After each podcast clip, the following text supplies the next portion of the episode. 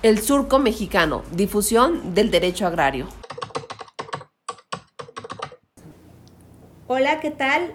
Gracias por su participación en este El Surco Mexicano, que el propósito con el que nació esta idea y surgió es eh, la difusión de temas agrarios de gran interés y tener la participación de quienes son y de quienes nos honran con tener mucha experiencia en este tema y compartirnos sus conocimientos. Les tenemos la primicia de que el día de hoy está con nosotros la magistrada Carmen Laura López Almaraz, para quienes nos dedicamos a esta materia y le tenemos cariño, no hace falta presentar la magistrada con 47 años de experiencia, nada más y nada menos en materia agraria. Me encanta escuchar sus anécdotas de que llegó a hacer el servicio social a la Secretaría de la Reforma Agraria por seis meses y se quedó 25 años. Eh, sabe de lo que habla, tan es así que ella misma nos propuso este tema porque dice, los he seguido con atención en el surco, cosa que le agradecemos, y dice, considero que hace falta hablar de el amparo en materia agraria. Eso es lo que nos ocupa el día de hoy, magistrada. De verdad, le agradecemos acogernos, recibirnos aquí en su oficina, en el piso séptimo del Tribunal Superior Agrario en la Ciudad de México. Muchos compañeros nos siguen de toda la República Mexicana, abogados, estudiantes, litigantes, ingenieros, todas las personas que les encanta el derecho agrario están pendientes de nosotros y de verdad le agradecemos que nos haya dado este espacio porque sabemos de lo apretada de su agenda, sabemos que ahorita está en el pleno del Tribunal Superior Agrario eh, integrando el quórum, entonces tiene lo importante, lo que apremia y lo urgente. Gracias, magistrada. Pues el amparo agrario, ¿qué nos puede decir de esta importante figura en, temas de trascendencia nacional? ¿Qué, ¿Qué, es el amparo? Bueno, antes que todo yo quiero darles las gracias a ustedes por estar aquí comentando con nosotros esta materia tan apasionante y, por haber eh, considerado a, su servidora para esta plática. Muchas gracias. Y gracias a todo el auditorio que nos pueda escuchar, ¿verdad? Muchas gracias. Gracias. Bueno, el, amparo agrario tiene mucha historia, eh, conocemos que tuvo que eh, pasar muchísimo tiempo para que la Corte considerara la escasa posibilidad de la clase campesina para que pudiera defenderse en, en, materia de amparo. Eh, la Corte llegó a considerar que era escasa o nula la posibilidad de que ellos se defendieran, pues porque no tenían el conocimiento de la materia y porque tampoco tenían un acceso económico para considerar algún, algún despacho que los pudiera defender. Ante esto, la Corte va generando mucha jurisprudencia que integra, a través de, muchos años que todos conocemos, la materia especializada en el amparo agrario. Y entonces hay una primera jurisprudencia que nos da la definición y nos dice, palabras más, palabras menos, que es, este es el medio legal de impugnación que se refiere a una tutela especial jurídica para ejidos, comunidades, ejidatarios y comuneros. Y ahí termina, después se amplía esta jurisprudencia para extender la cobertura a los solicitantes de tierras, a, quienes tenían una pretensión de derecho, y después se amplía este conocimiento hacia quienes pertenezcan a la clase campesina. Entonces, la Corte es la que va generando en el ámbito de la materia de amparo, en la convivencia que daban los propietarios con, la clase campesina, en principio por el reparto agrario, es ahí donde nace el, amparo en materia agraria y se vincula al amparo agrario ya considerado cuando participan ya estos sujetos de derecho agrario que son ejidos, comunidades, ejidatarios y comuneros. La Corte entonces da características importantes y va generando excepciones tanto en el ámbito constitucional, en el artículo 107 constitucional, fracción tercera, donde da esa definición de amparo agrario y donde nos dice que debemos excepcionar en algunas consideraciones en, tratándose de la clase campesina. Y es ahí donde ya nacen características importantes que diferencian el amparo en términos generales, el de estricto derecho, que protegía en materia de reparto agrario a los propietarios afectados, por eso es que nace el amparo en la materia agraria, y como terceros perjudicados, aquellos núcleos que iban siendo beneficiados o aquellas comunidades que iban solicitando el reconocimiento de sus derechos comunales. eh, esto que señala es bien importante porque de repente surgieron, bueno, no de repente, en el tránsito de la aplicación de la ley agraria, de la ley de amparo, empezaron a surgir otros derechosos, magistrada, tipo posesionarios y tipo avecindados. ¿Qué nos puede decir al respecto? ¿Los tutela la ley de amparo? ¿Los protege de alguna manera?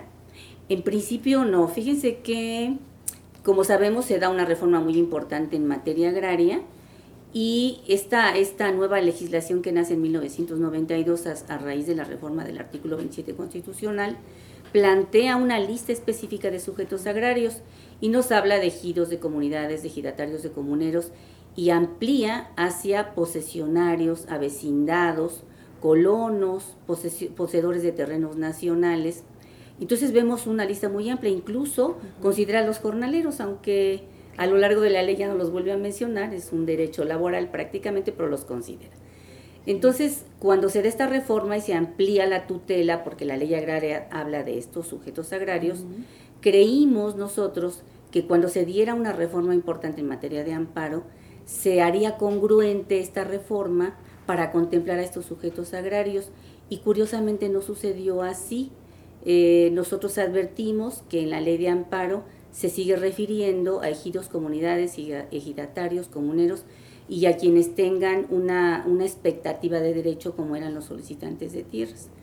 Cuando esto sucede, la Corte de nueva cuenta y los tribunales colegiados van ampliando ante la postura de, de, los, de los abogados litigantes, van ampliando por analogía o por interpretación eh, pro persona van ampliando este beneficio de la ley de amparo y a través de diversas jurisprudencias determinan que estos, estas características importantes del amparo en, eh, materia agraria también les serán aplicables a estos nuevos sujetos agrarios contemplados, como son los eh, posesionarios, los avecindados y eh, quienes hoy tienen una expectativa de derecho, que son los posesionarios reconocidos por asamblea. Es correcto. Ahora, magistrada, la ley de amparo que yo de repente, perdón, a mis alumnos todavía les digo la nueva ley de amparo y pues para ellos ya no es nueva porque es la única. 2013. Es de 2013. ¿Qué pasa con esa desaparición del segundo libro? Yo estudié amparo agrario en un segundo libro. De repente desaparece. ¿Considera que fue correcto? No, yo creyera que no. Eh, si, si bien es cierto que la ley agraria, la nueva ley agraria, contempla una realidad del campo, plantea una posibilidad de cambio de la clase campesina. Esto no ha logrado hacerse. Nosotros hoy no podemos considerar que la clase campesina realmente haya crecido y hoy, hoy no tenga aspiraciones a, a los derechos que comúnmente tenemos todos. Sigue habiendo mucha ignorancia en el campo, falta de educación, pobreza extrema, que no les permite acceder a muchos rubros donde pudieran ellos asimilar estos nuevos derechos.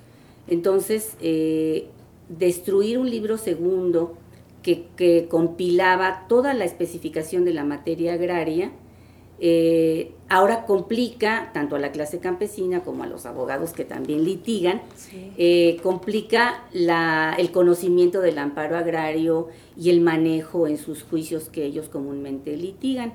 Entonces, eh, me, parece que dimos algunos pasos atrás, y lo digo con muchísimo respeto del legislador, que, dimos unos pasos atrás porque cuando esperábamos una reforma importante de congruencia real con, esta nueva legislación de 92, pues no la hubo. Lo único que tenemos de diferente, amén de que ahorita comentemos todas las características, fue que cuando no había un término para interponer el juicio de amparo, hoy nos fija siete años. Y mucha gente nos ha preguntado, alumnos, ¿Y por qué siete años? A lo mejor es cabalístico, El pero, número siete, claro. pero pensamos que con que hubieran concretado a un año, eso hubiera beneficiado, Lorena, porque eh, eh, hay una inseguridad en, en, la tenencia y en la propiedad de la tierra. Y si hay esa inseguridad, entonces... No hay inversión. No, no, no puede haber una certeza jurídica en la propiedad y entonces tendríamos que en, siete años, a lo largo de siete años que, esta reforma se, haya dictado, habría la posibilidad de interponer juicios contra actos de autoridad importantes para la propiedad, tanto particular como la de los núcleos. Y magistrada, peor aún si tomamos en consideración que es siete años a partir del conocimiento, de la, o sea, yo seguimos en las mismas. Me acabo de enterar realmente, entonces, ¿cuándo empiezan a contar esos siete años? Pues, eso es por cuanto al libro segundo, de que quedaron disipadas en toda la ley de amparo. Eh, lo que antes e-, era... Se, excepcionan normas. Se excepcionan o se adicionan normas únicamente. Y lo único novedoso que podemos tener es esto del, del término, que ahora es de siete años, y es que se suprime la representación sustituta, que era muy importante ah, en la materia de amparo, porque cualquier ejidatario comunero, decía la ley, podría venir a impugnar actos que le pararan perjuicio al núcleo agrario, Cierto. incluso. Y ahora ya no. Y ahora ya no. Entonces ahora tienen que convencer eh, la asamblea, el comisariado ejidal, y el comisariado ejidal, que a veces tiene otros intereses, no lo hace y entonces se, se, se complica la, esa posibilidad de que el núcleo agrario pueda impugnar en tiempo el, el, reclamo, no en tiempo de un término legal, sino en tiempo del perjuicio que le está parando el acto de autoridad. Claro, cuando antes de manera individual un ejidatario comunero que se sintiera afectado lo pudiera hacer. Magistrada, los principios, muchos alumnos, muchos litigantes a, veces que empiezan a incursionar en esta materia porque es un área de oportunidad atendiendo a que el 51% de, de la superficie del país es ejido y comunidad. Dicen, ¿qué principios son los que rigen de manera específica a la materia de amparo? La suplencia de la queja. ah, características, sí, son características muy importantes. Estas vienen desde las jurisprudencias de la Suprema Corte en, en, antaño de, de, la ley de amparo que teníamos muy antigua. del, no, del 36. Del 36, claro. porque vinieron muchas reformas. la primera característica es, es la, yo considero que es la más importante, es la suplencia de la queja deficiente. Que cuando vamos analizando el texto de la ley de amparo, entendemos que no solo es la suplencia de la queja deficiente y que no solo le es atribuible al juzgador, la, la, esa suplencia de la queja deficiente es eh, que el núcleo agrario puede plantear un acto totalmente diverso al, al, acto que le está parando perjuicio y al darse cuenta el juzgador que esto tiene mucha mayor implicación, que puede incluso no ser cierto el acto reclamado, pero lo que sí es cierto es un diverso acto, que es el que le está ocasionando perjuicio al núcleo agrario. Y el juzgador al darse cuenta tiene la obligación expresa en la ley de suplir esa deficiencia e incorporar el acto reclamado que verdaderamente le para perjuicio al núcleo. Por ejemplo, puede reclamar un núcleo una orden de despojo, se niega el acto reclamado, ¿no es cierto? Y, entonces la autoridad responsable se vincula a esta obligación que tiene el juzgador para expresar, bueno, no es cierto el acto de despojo, no he girado ninguna orden de despojo, pero lo que sí es cierto es que se está llevando a cabo o se llevó a cabo un procedimiento expropiatorio, por ejemplo. Que entonces, no sabe el campesino que cómo explicarlo, claro. Entonces ahora el juzgador tiene como acto reclamado a el decreto expropiatorio, un procedimiento expropiatorio que el núcleo ignora. Desconocía. Y entonces el juzgador tiene la obligación de recabar de oficio las pruebas que le permitan llegar a la verdad legal. Y no solo eso, ¿eh? y si hablamos en materia de periciales, por ejemplo, la ley de amparo le obliga a ordenar las diligencias necesarias o idóneas que le, le ayuden a llegar a esa verdad legal. Entonces, podemos con motivo de esta suplencia de la queja atribuible al juzgador, a la autoridad responsable y a quien, no siendo autoridad responsable, eh, tenga que ver, por ejemplo, el registro agrario como autoridad, autoridad ejecutora que tenga que ver en las inscripciones correspondientes. Sí, claro. Y esto, es, esto, esto propicia un efecto muy importante, porque con motivo de esta suplencia puede haber una adición o una modificación oficiosa de la litis. Okay. Adición cuando tenemos un nuevo procedimiento que, que, no se conocía en, el, en el juicio mismo y adición cuando se incorpora una nueva responsable, al, ejemplo que comentábamos, hoy se incorporaría el presidente de la República como nueva autoridad responsable por ser quien firma o suscribe el decreto expropiatorio. Fíjense qué, importante, y, y cómo con la coparticipación de diversas eh, personas, de diversos sujetos, Esto nos, nos lleva a esa verdad legal que, que, se busca en toda sentencia. ¿no? Y es que, magistrada, ahorita usted está señalando una materia bien importante, amparo agrario. Sí. Si deficientemente las escuelas, y eso también con el respeto de todos los que tienen universidades, las está, la están quitando la materia de agrario. Ya ni digamos amparo agrario, la materia de agrario. ¿Usted qué opinión le merece esta eh, decisión de las universidades? ¿Qué es lo que pasa? Me parece un desacierto que trasciende en perjuicio a nuestro país, ya, ya no solo la clase campesina, a nuestro país. Hoy por hoy nuestra materia agraria tiene que ver con muchas otras materias, penal, civil, eh, mercantil, fiscal, ambiental. y eh, cuando hoy, por ejemplo, con la aplicación de las leyes energéticas, que dan facultades al Tribunal Agrario, a otras instituciones, cuando se aplican estas leyes impactan la propiedad social. ¿Y qué está sucediendo? Porque lo tenemos en experiencia de los tribunales como no hay abogados que conozcan la materia agraria, con una simple nulidad de asamblea, anulan toda una inversión cuantiosa, ya sea extranjera o nacional, la anulan. ¿Por qué? Porque la asamblea de anuencia de, las, de, que se llevó a cabo no cubrió los requisitos que la ley, que era una asamblea dura, participación de fedatario, de procuraduría. Entonces, tan solo con ese desconocimiento del derecho agrario eh, eh, esencial, trasciende esto hacia la inversión y hay muchas inversiones turísticas, ahora de las leyes energéticas, eh, de fraccionamientos, que se, que se echan abajo desafortunadamente. Y que los inversionistas dicen, hello, no tengo este certeza en mi inversión, adiós. Y como no hay gente que conozca mucho el derecho agrario, no hay buenos asesores y luego no hay buenos litigantes que auxilien a estas empresas en los, en los juicios, pues entonces sí se vienen abajo estas grandes inversiones y eso es muy lamentable para el país mismo, ¿no? Es, es un movimiento económico importante que se viene abajo. Volviendo a, a, nuestra materia de amparo, es que a la magistrada se le puede sacar jugo de muchos temas y eso es lo importante. Y es, y es que esa pasión por el derecho agrario es lo que ha impulsado este, este proyecto, magistrada porque es una pasión. Tenemos por ahí a nuestro amigo productor y de todo, Sergio Salgado, que dice que el derecho agrario es derecho patrio. Y eso es importante, es una pasión. ¿Por qué? Porque todos comemos, todos, todo viene de una cosa que se llama tierra. Digo, yo no, todavía no he comido plástico más que las sopas maruchan, pero no se trata de eso.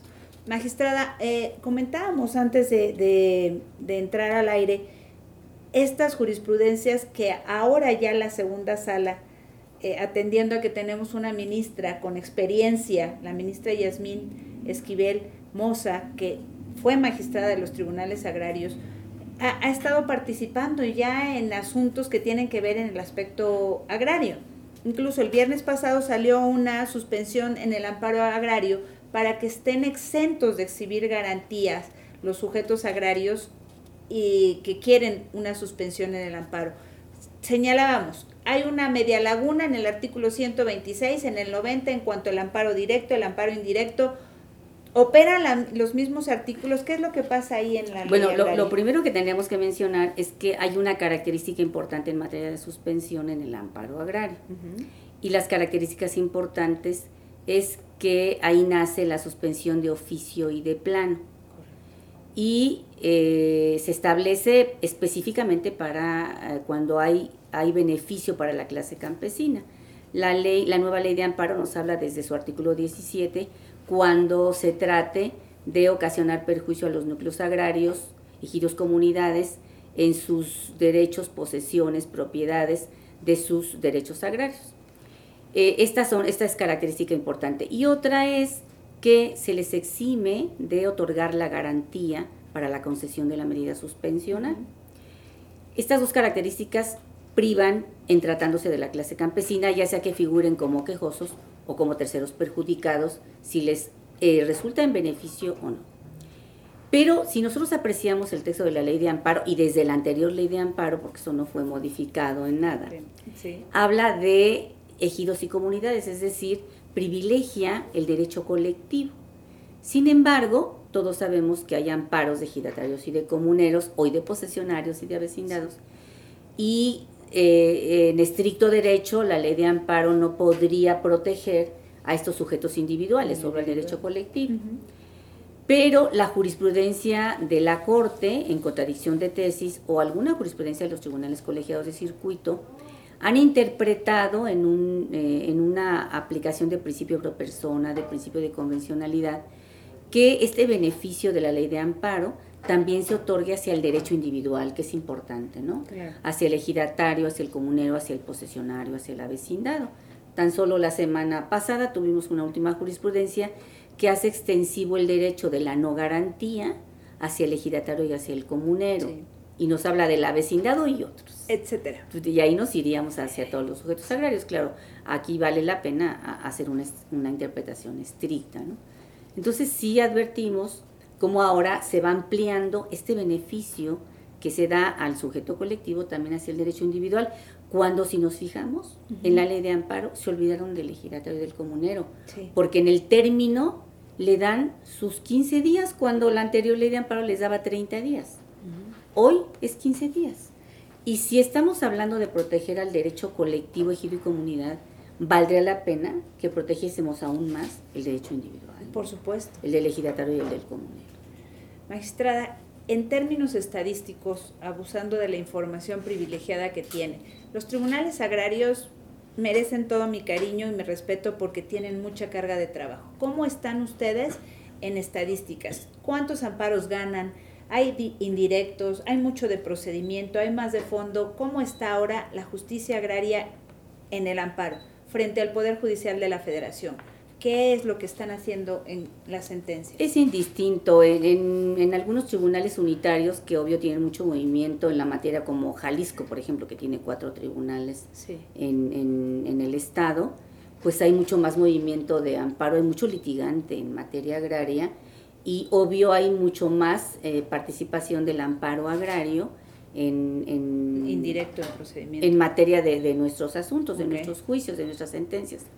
Y es un, son porcentajes de 15% o 10% de las sentencias emitidas por los tribunales, por ejemplo, en Guadalajara, que son los más, pues en materia de las sentencias. Sin embargo, yo, yo aquí sí me atrevería a hacer una acotación, y lo digo con muchísimo respeto del Poder Judicial Federal, pero los tribunales colegiados como que a veces no, no conocen ampliamente el derecho agrario y y conceden el amparo con algunos criterios civilistas que conste que lo digo con mucho respeto. sí, sí. Entonces, a veces nos trascienden hacia la materia civil, no nos queda de otra más que cumplir. Por ejemplo, la prescripción en materia agraria no existe más que en materia de parcelas y nos condenan a prescribir superficies de uso común. De, en, terrenos ejidales o de núcleos en particular, que igual habría que proteger. Entonces, eh, la diversidad de criterios de los tribunales colegiados de circuito a veces no nos hacen uniformar el cumplimiento de las ejecutorias. Claro, porque en un circuito resuelven de una... Sí, tienen un criterio y en otro circuito tienen ¿no? Y hemos nosotros como, contradicciones. nosotros como, como superior tenemos criterios del norte, del sur, del oriente, del poniente y nos, nos queda más que denunciar la, la contradicción de tesis, como fue esta última que se hizo en, en materia de, de suspensión, por ejemplo. Y, que resultó en la exención de la garantía para todos. Exactamente. Y que bueno, finalmente ahora redunda en esto. Sin embargo, sigue habiendo diversidad de criterios en otros temas. En muchos temas. Por ejemplo, en restitución. En restitución que son temas tan importantes en conflicto Y de manera cotidiana se han dado. También tenemos diversidad de criterios. Sí, también. El, el, el criterio que generamos aquí como Tribunal Superior para solventar una realidad jurídica que se ha dado como es la conurbación, tejidos y comunidades, y las condenas a restitución a veces nos plantean paradigmas que hay que resolver. Claro. Por ejemplo, cuando la restitución sí procede en función de un núcleo que efectivamente fue despojado de su superficie y que se generó como propiedad particular o pseudo propiedad particular y hoy está conurbado. Cuando demandan la restitución, es procedente la restitución. Nosotros habíamos pensado, bueno, vamos a derivar a la expropiación o... Algo para... Porque además, perdón, magistrada, puedes generar un conflicto social. Sí, para no impactar, claro, hacia un conflicto social. Sin embargo, los tribunales colegiados nos fueron estableciendo, no, tú cumple con la litis que te es planteada.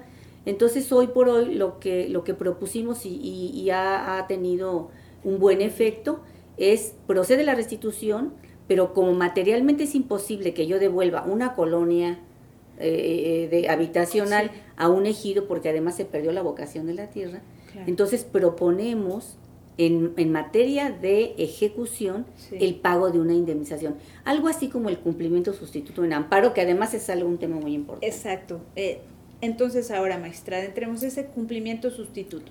Ese cumplimiento sustituto eh, nace en la materia agraria. Okay. no existía en otras materias, nació en la materia agraria ante la imposibilidad precisamente de cumplir eh, el efecto del amparo. ¿Cuál es? su objetivo, restituir al, al, quejoso o al agraviado en el goce de sus garantías sociales y volver las cosas al estado, en que, se, encontraban. Cuando los propietarios afectados a raíz del reparto fueron eh, eh, ganando los amparos porque el, acto de autoridad estuviera viciado, que no el reparto mismo, aclaro, el acto de autoridad estuviera viciado y se hubiera considerado una propiedad afectable cuando no lo era, entonces eh, pues no se podía devolver la tierra y hubo una política de Estado de no despojar a los núcleos ya dotados y, poder, y devolver la tierra a los particulares porque se crearon muchos conflictos sociales. Exacto. Entonces nace, curiosamente cuando yo estaba ahí en el, el Jurídico de Reforma Agraria, como una propuesta, nace el cumplimiento sustituto. No te puedo devolver la tierra, bueno, vamos a devolver lo que cuesta esa tierra pero luego ponerse de acuerdo en el precio, magistrado. Bueno, lo que pasa es que la ley de amparo habla de un incidente que se abre y que el juez establece el avalúo. Sin embargo, en la práctica esto nunca se dio. Yo creo que vi como dos incidentes abiertos en toda mi vida. Lo que sucedió es que la reforma agraria, la Secretaría de la Reforma Agraria, proponía un contrato de cesión de derechos. Y después de la cesión se compraba la tierra para los núcleos agrarios ah, bien, o sea, generaron una figura jurídica en el ánimo de, en esa representación sustituta, pero en vía de ejecución magistrada? No, no, no. De lo que yo le hablo es ya el cumplimiento sustituto en amparo. En amparo, ok, y, eso se Y esta, esta homologación la llevamos al juicio agrario para decir, no te puedo, sí procede que te restituya. Pero no puedo. Pero materialmente no puedo, entonces, eh, que te la pague, ¿no? El, el demandado. Y así se dieron. Y así se dieron. Pero en la materia de amparo agrario, el cumplimiento sustituto nace en la materia agraria como resultado de no poder devolver a los propietarios afectados esa imposibilidad. sus superficies y se crea el cumplimiento sustituto. Claro. En vía de, de ahora que suena mucho, ojalá, la, la, reforma al ámbito agrario magistrada en los proyectos que evidentemente usted ha estudiado y se lo sabe de memoria, los dos, tanto del, del senador Monreal como del senador Narro, hay uno de los dos que establece que todo se impugne ya había amparo magistrada. Pues esta ha sido una propuesta hace muchos años. De hecho, tuvimos juzgados de distrito agrarios. Eh, y funcionaron, funcionaron muy bien, porque antes como no existía el juicio agrario, todo se litigó a través del amparo agrario. exacto. En materia administrativa, ¿verdad? Sí, claro, en materia administrativa, pero todo era a través del amparo. Todas las controversias eran resueltas a través ¿Usted considera que sería bueno regresar a eso? ¿Quitar de alguna manera una instancia que sería la revisión e impugnar todo vía amparo? Yo creo que es más benéfico el, juicio agrario en revisión, porque es una instancia más para la clase campesina de litigio así como consideramos que la conciliación y que el, convenio, el arbitraje es bueno para la solución de conflictos agrarios. Igual la revisión. Igual eh, en el recurso de revisión es una instancia más donde también hay posibilidad de conciliar, obvio, pero donde la, autoridad de, eh, alzada tiene oportunidad de verificar qué más hubo o qué no hubo en, la sentencia, ¿no? Y ordena reponer procedimientos. Nosotros ordenamos reponer muchos procedimientos y le sería más costoso tanto al, a la clase campesina como al Poder Judicial Federal llegar hasta esa instancia y ordenar reposiciones de procedimiento hacia los unitarios para volver a recomponer y otra vez a Poder Judicial Federal creo que sí es importante mantener una segunda Continuar con el Tribunal Superior Agrario en revisión, tal vez consideraría el aumento de acciones en revisión magistrada de... Que sí se están dando, pero por ejemplo hemos tenido que conocer de materia ambiental, aunque ya hay tribunales especializados. Sí. Pero hemos tenido que conocer porque están vinculados con el conflicto agrario. Y para no dividir la continencia de la causa, pues entonces... El entran nosotros tenemos que resolver sobre la materia ambiental. En tierra dañada, por ejemplo, en los eólicos que hoy se están dando, ahora en la aplicación de los energéticos, pues tenemos que resolver. en cuanto a controversia en materia energética, ¿ya tienen mucha en los tribunales agrarios? Sí, sí, sí, ya tenemos el, en el 60% de nuestros tribunales agrarios, ya tenemos controversias pero además tenemos acciones a las que nos obliga la nueva, la nueva legislación energética en materia de la autorización de servidumbres. Sin embargo, nos percatamos que la mayor parte de los, de los contratos que se, que se ofrecen hacia a los tribunales agrarios para beneficio de los campesinos no reúnen todos los requisitos. Por eso les digo, como no se conoce la materia agraria, no cubren todos los requisitos de ley y entonces el tribunal no puede dar la aprobación y la, y la calificación idónea de esos contratos o de esas servidumbres. E, eso que lo menciones es bien importante, magistrada, porque de verdad, así como dicen los chicos o, o, la mercadotecnia de ahora, el derecho agrario es un área de oportunidad todavía para los abogados, más que todavía bien importante para el futuro de la economía de nuestro país y que se conserve esa eh, materia en todas las universidades, ¿no, magistrada? Sí, sí, sí. Definitivamente. ¿Alguna otra característica importante del amparo agrario? bueno, hablábamos de la suplencia, de los términos, de los bienes jurídicos tutelados, Bien. Eh, cómo, cómo se sigue tutelando la propiedad, la posesión, la tenencia de los ejidos, comunidades. Ahora decimos a través de la jurisprudencia giratarios y comuneros, posesionarios en tanto su derecho, el posesionario no tiene ahorita un derecho definido.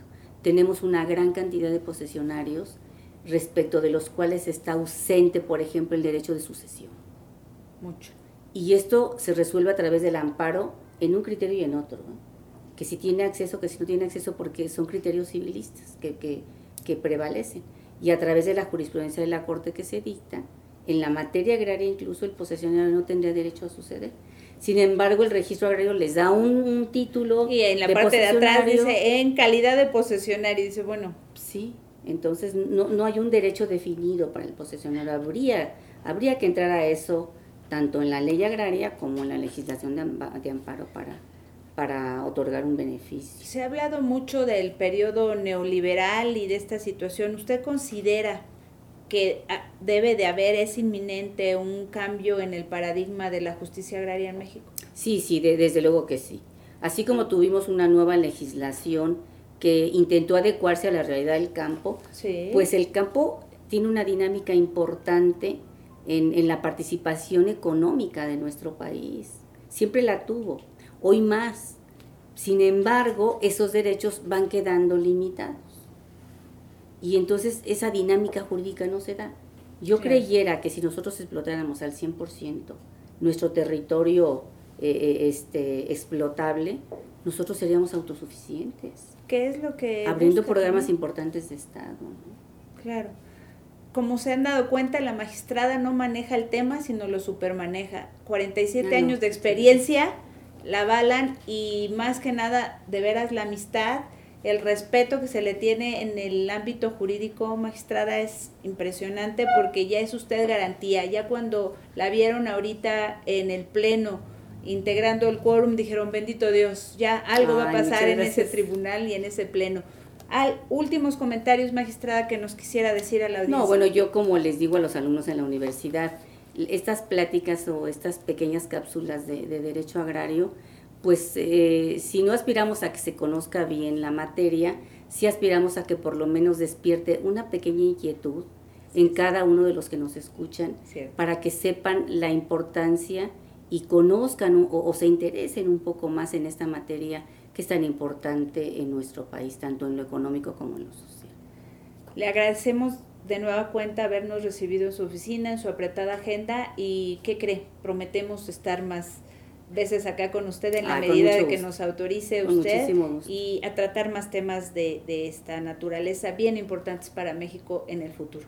Muchas gracias. Muchísimas gracias a ustedes. Gracias Y gracias todo. a todo el auditorio que nos escucha. Gracias por todo. Nos vemos en la próxima entrega. No dejen de sintonizarnos en nuestras redes. Estamos en Justicia Agraria México, estamos en Twitter, Justicia Agraria México también, estamos en, en el Surco Mexicano en YouTube. Muchas gracias. Hasta la próxima. Hasta luego. Bye.